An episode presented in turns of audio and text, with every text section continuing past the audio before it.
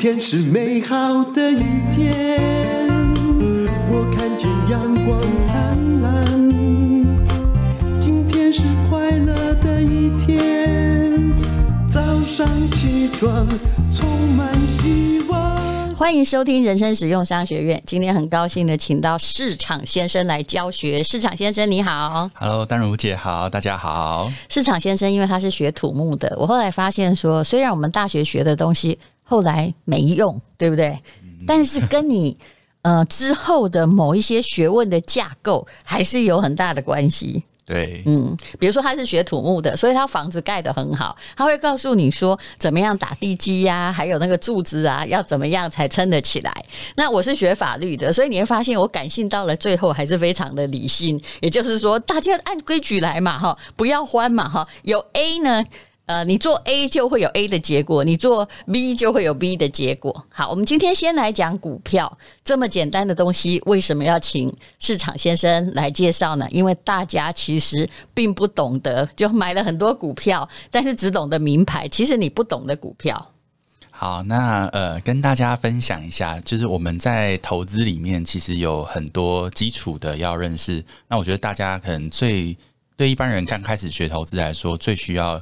先了解的就是股票，嗯，那我是不是先来跟大家解释什么是股票？对，这样子。你看，其实我们买了很多股票，但很多人还不太了解，就是什么是股票。还有，呃，其实如果你对它的了解错了，你就不可能做好股票，对不对？对，好，股票它的本质啊，其实我们要更关注的是它背后的本质到底是什么东西，因为。很多人开始学股票的时候，都觉得，哎，我是不是买了，哎，会涨就赚钱？嗯，好，那我们要了解股票的本质，它就是企业。那所谓的股票，就是一个企业它的一部分的所有权。哦，比方说，我今天有一个企业，那我在需要资金的时候，我会呃开始对外募资，也许有一些是借来的，那也许有一些是跟一些股东来募资。好，那假设我今天有一百个股票，好，那就是把。呃，公司切成一百份，嗯，那对于拥有每一个股票的人来说，他就拥有了这间公司的一部分。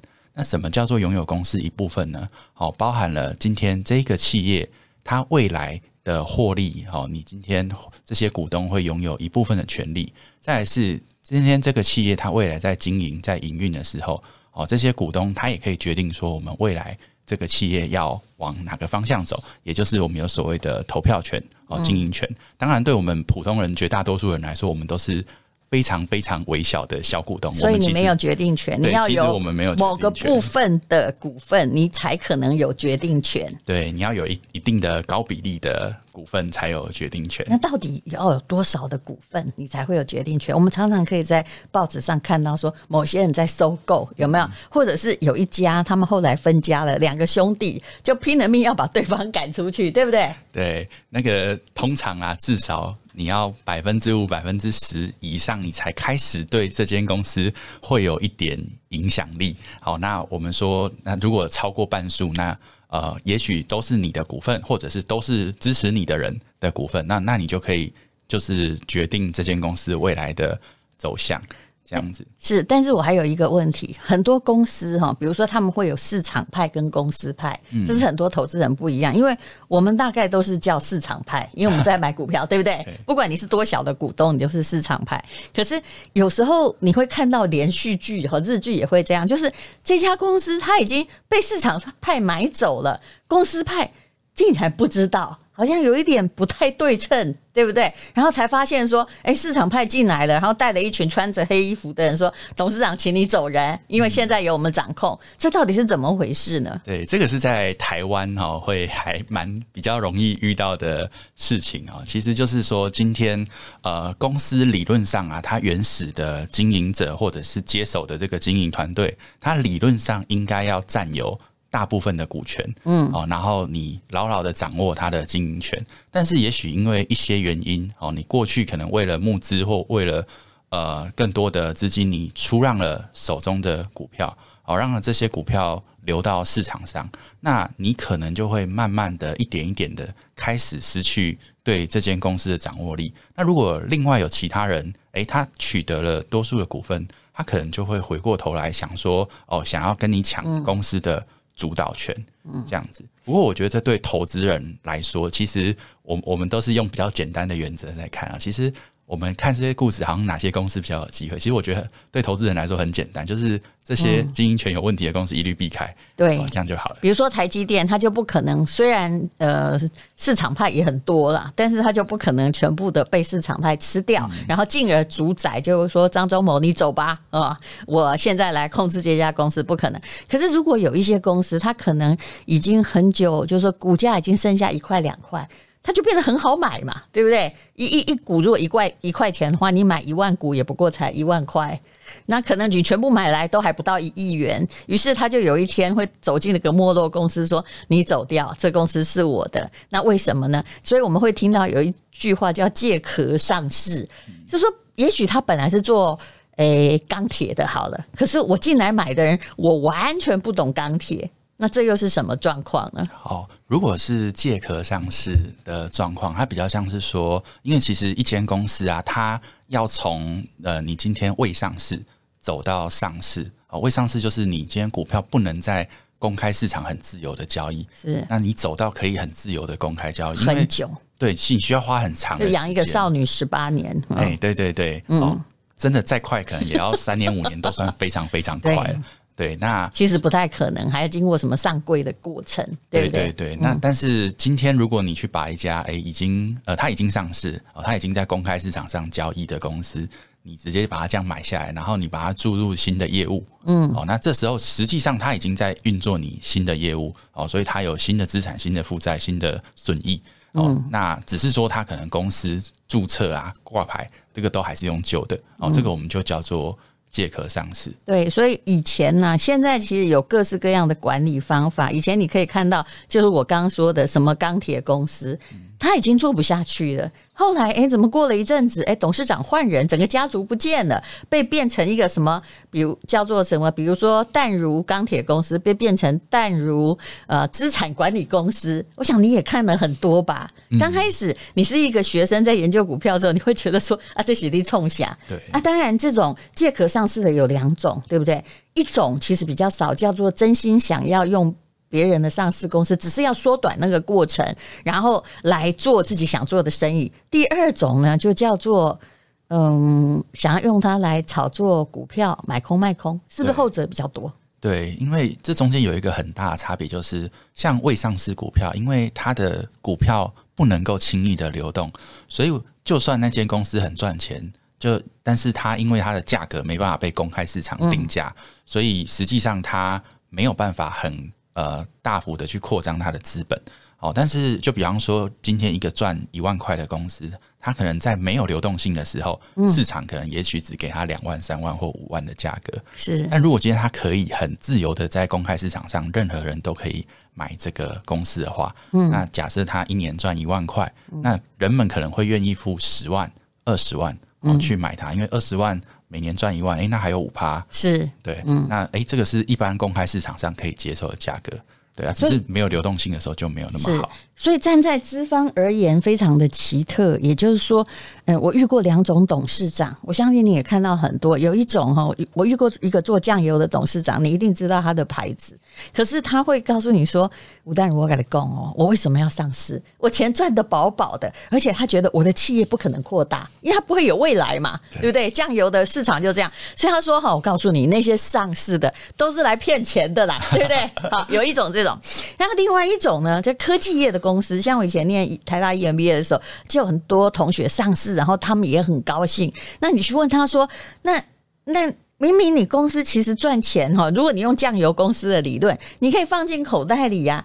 上市反而董事长赚不了太多钱，因为一切都被列管。可是这个同学他就会跟我说：这你不懂，因为我们上市之后，我们公司才招得到人才，也才会有别的资金来扩大，不然光靠我们的钱来转投资是不够的。对，我觉得淡如姐讲到一个非常好，我这样没有这样理解没错吧？对对对，这样理解完全正确，嗯、就是说。我们都要去思考说为什么？诶，我们说我们一般投资人买股票看似很好，但是我们要回头想想，人家为什么要把公司？为什么他要？我觉得这个思考是很睿智的思考，就是说你可以分辨哦，谁是诈骗集团。就是请问他为什么要把股利分给你？你明明没帮忙，你只不过买了股票是吧？嗯，对，就是呃，上市的人啊，就是其实我们也可以把它分成两种。哦，一种就是基本上老板想要套现啊，就是我今天我想要让我我我可能公司我也不需要更多的钱，因为其实上市其实它是一个让我们资本更容易未来更容易募集更多资本好的一个过程。那其实像有很多很赚钱的公司，他不想要上市啊。对啊，因为他因为他没有再转投资的可能。刚刚我讲的酱油就是最好的例子嘛，他也不可能扩展到全世界。爱的乖乖要谈就好了。对，嗯，因为上市是要付出一些代价的，是因为我要让不特定的人可以买我的股票，所以我必须要揭露我非常多的资讯，然后我可能股权也会因为这样子分散出去。哦，那虽然可以变现，但是它背后都是有代价的。所以如果不能够得到更好的结果，诶，那我我明明做得好好的，为什么要上市？是这样子。那所以很多公司它上市可能只是为了变现，当然也会有很多公司。对不起，请问你那个可能是几趴哦？其实如果上市是为了变现，我说真的，那么你最好就不要去买它的股票。真的，对，没错，没错，对，不要去买。你到底有没有踩过地雷股啊？我我都很保守哦，真的，我，我比较怕那种。我，我跟你说，我我虽然也踩过地雷股，但那个不重要，因为不太多哈。在我不懂股票的时候。但我有一个同学，他是二代。我跟你讲哈，我不能讲出他的公司叫什么名字。他就跟我说：“我说你们的股票是哪一个？他是上市公司第二代。他因为他是我同学，他觉得不能让我赔钱，否则以后大家就没有友谊。”我说：“你公司什么？”我说：“那我告诉你我的股票代号好了哈。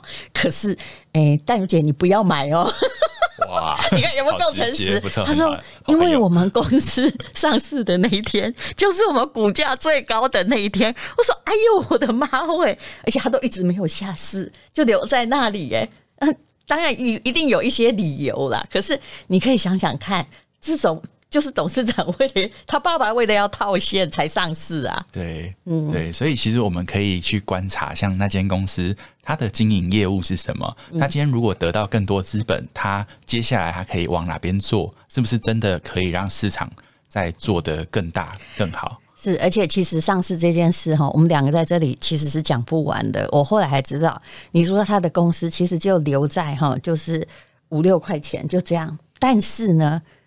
他其实很赚钱，因为他本来在，比如说在台湾上市的时候，后来他业务转到大陆去了，那他现在要在大陆上市，可是又跟台湾的公司没有关系，所以这个叫做我不能说人家是洗钱洗掉了，而是在他这边已经套现好了，那另外一边他可以用另外一个名字再创一个公司啊，所以如果经营者他没有要为自己的上市公司负责的话。其实它可以永远在呃上市套现卖掉啊，就不管，对不对？对，这样子买就是原本做他股东的人就被割韭菜。是，对。好，那其实吊诡非常非常多。那我们现在来讲跟投资人比较相关的，也就是巴菲特。我想巴菲特市场先生很了解，他就叫你买价值型股票。其实台湾的投资人到底有多少比例在？只是听名牌在乱讲哦，就是在在乱买啦。那我后来发现，大部分听名牌的人都会问一句话哦，这是我个人的大众心理学的调查，也就是今天他知道你懂股票，他来问你说：“市场先生啊，请问现在是买的时机吗？”这种就是不懂的，对不对？还有什么可以识别？就是韭菜会问什么话？哦，买就是哎，你推荐哪一档啊？然后哪一档会涨啊？现在是不是现在要不要卖啊？或者是说，哎，现在是高点啊？或者现在多少钱可以买，多少钱可以卖啊？对，对，对，对不对？对。哎，所以我一直觉得，像师生会在讲那个呃，这个零零五零或五六，他告诉你说，哎，K 哈，这个小于二十可以买，K 值大于八十也可以卖，我都知道他是不得已的。对不对？对，因为他不能告诉你价格嘛，他干脆叫你看某一个技术线型。其实他真正的理论是，你最好可以买，你不要卖，因为你是在存股。对不对？好，那价值型股票到底是什么呢？为什么？哎，到底股票分几种？啊，比如说在你自己的写的里面有价值型股票、成长型股票、鼓励型股票啊，那到底它怎么解释？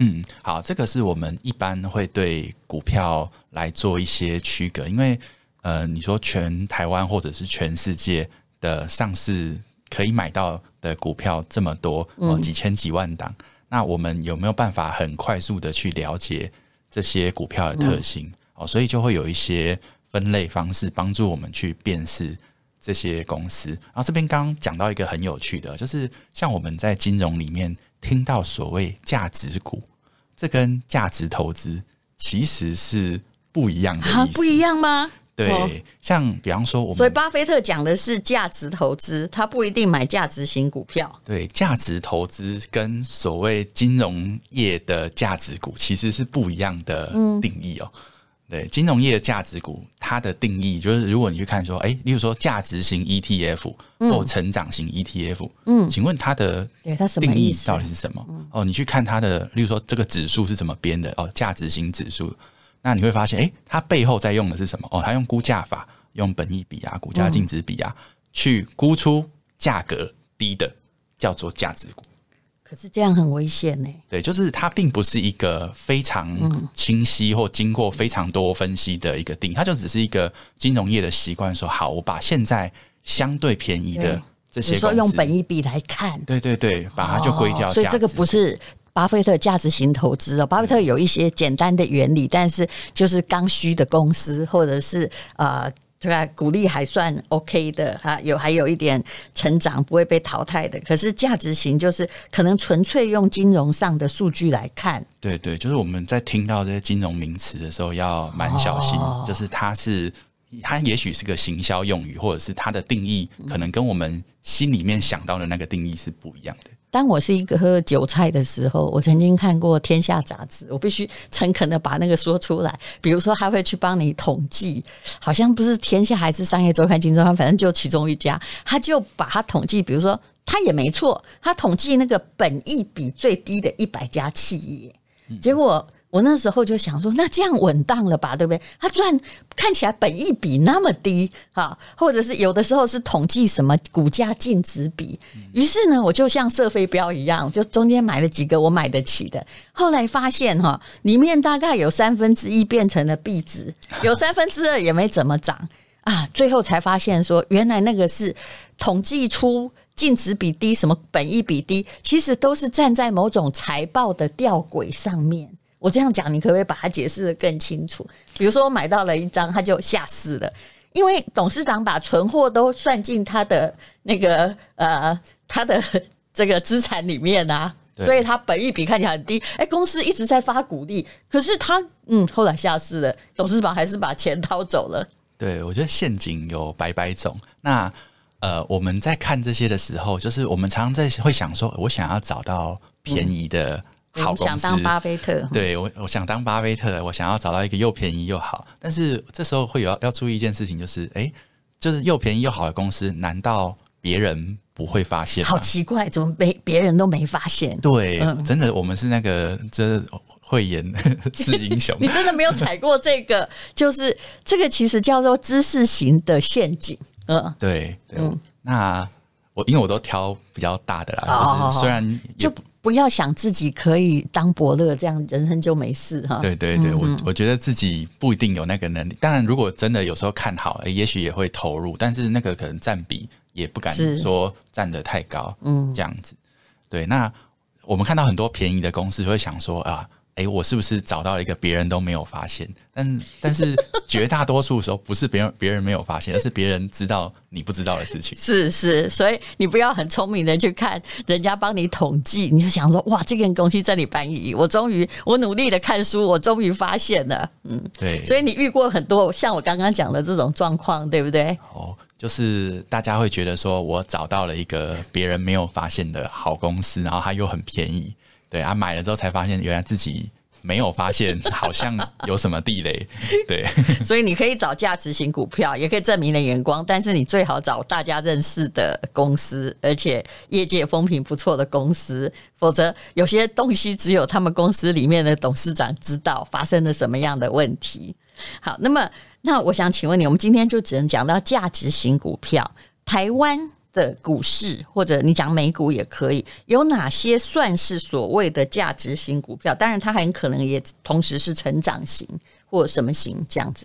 嗯，其实如果要找价值股票啊，就是一般会建议去美股市场找。嗯、好，那这个说哪一类型会叫价值？可以举例，这样大家就会比较清楚。好，这个这个我觉得也蛮有趣的，因为就是。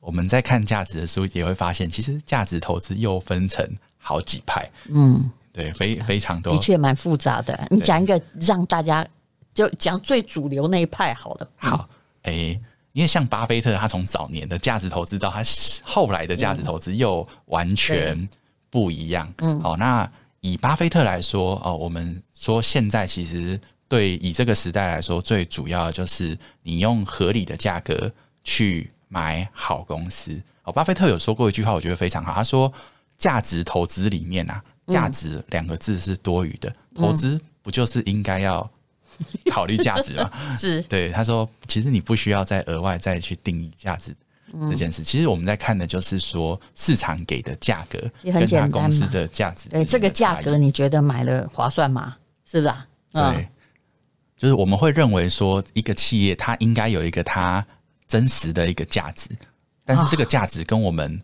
一般人会出价买它的价格是不会一直是一样的。好，比如说啦，那所以你没有办法一个客观的标准，比如说哦，台积电好了，哦，也许它也是属于。价值型的股票，对不对？你说要成长型，它要成长，也就是慢慢来嘛。但是你大概可以把这个回报拿回来。可是它是不是属于价值型股票，还看它现在多少钱。如果它现在已经八百了，你怎么办？如果它是像呃年初的时候可能三百，那它就突然又变成价值型，对不对？对对，所以其实要看当下市场给它的一个定价，跟它原本。价格出来，因为有时候市场就会因为一些极端恐慌，嗯、那好恐慌的时候，好公司、坏公司都是乱杀一通。对对，那这时候其实所谓价值就出现了。啊，你这样讲，如果巴菲特最喜欢的可口可乐，好了，我相信他还是很有可口可乐的股票嘛。那假设哎，一般的平均值很可能啊，假设他配你股息，因为。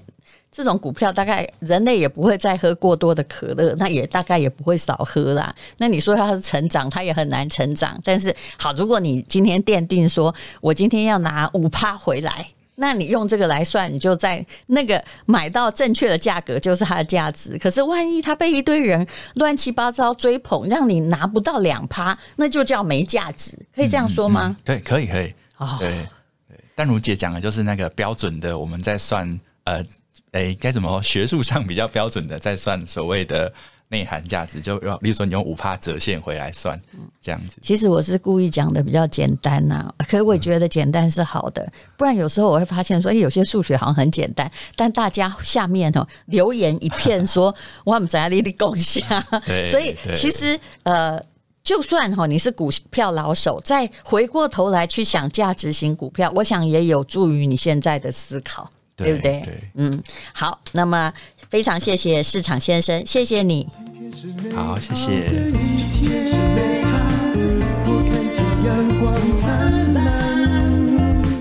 今天是快乐的一天，早上起床充满希望。今天是勇敢的一天。